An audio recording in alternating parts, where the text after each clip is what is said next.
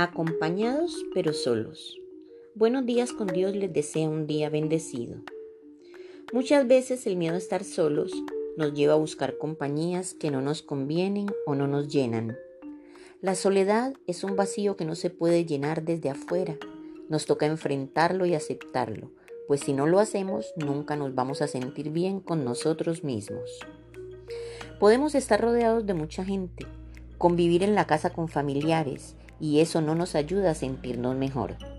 Pues siempre en medio de todos sentimos ese vacío y esa frustración que nos aísla y nos vuelve más inseguros. No es la cantidad de gente que está en tu vida, sino la calidad de esa gente la que nos ayuda. Cuando somos capaces de reconocer que somos vulnerables, seremos capaces de conectarnos de una manera profunda con otras personas y revelar todo aquello que nos da miedo. Cuando los compartimos con otras personas genera la aceptación, pues todos tenemos miedos e inseguridades, pero casi nadie se atreve a compartirlo. No nos gusta revelar quiénes somos, y mucho menos que nos juzguen, pero cuando eso pasa, nosotros mismos nos estamos juzgando. La verdadera persona es la que se enfrenta a sus miedos y es capaz de aceptarlos. Es recomendable hacer un retiro por un número de tiempo en un lugar apartado y pasar tiempo con uno mismo. Podrás llorar y sacar a la luz las partes que no conocemos de nosotros, que han estado reprimidas, al brotar de nuestro interior, enfrentarlas. Justamente después de saber que esa parte negativa también es nuestra y la aceptemos, seremos realmente libres y solamente así podremos sentirnos cómodos con esa soledad.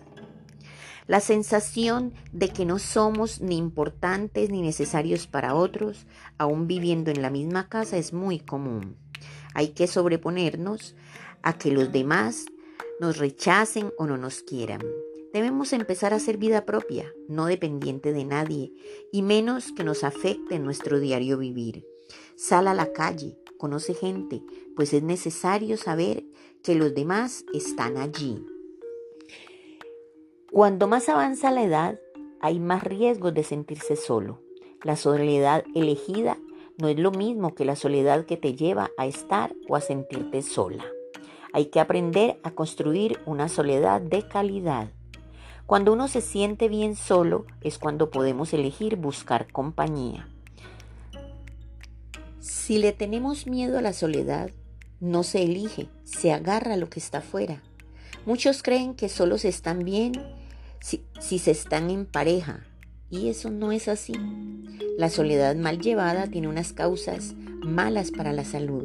Pueden producir obesidad, o elegir el tabaquismo que acorta la vida y empeora nuestra salud mental. La soledad es diferente al abandono. Cuando vivimos en soledad, creemos que no hemos logrado lo que debíamos hacer y sentimos miedo a fallar ante las expectativas que sembraron en nosotros. Existe una frase muy conocida, es mejor estar solo que mal acompañado. No debemos buscar por desesperación o por no estar solos cualquier compañía pues esto no nos va a garantizar hacernos sentir plenos. Muchos buscan pareja por el físico, pareja para no sentirse solos, pareja para rehacer una vida, pero les da miedo llegar solos a la vejez y por eso hay tantos fracasos matrimoniales. El matrimonio no nos garantiza sentirnos acompañados.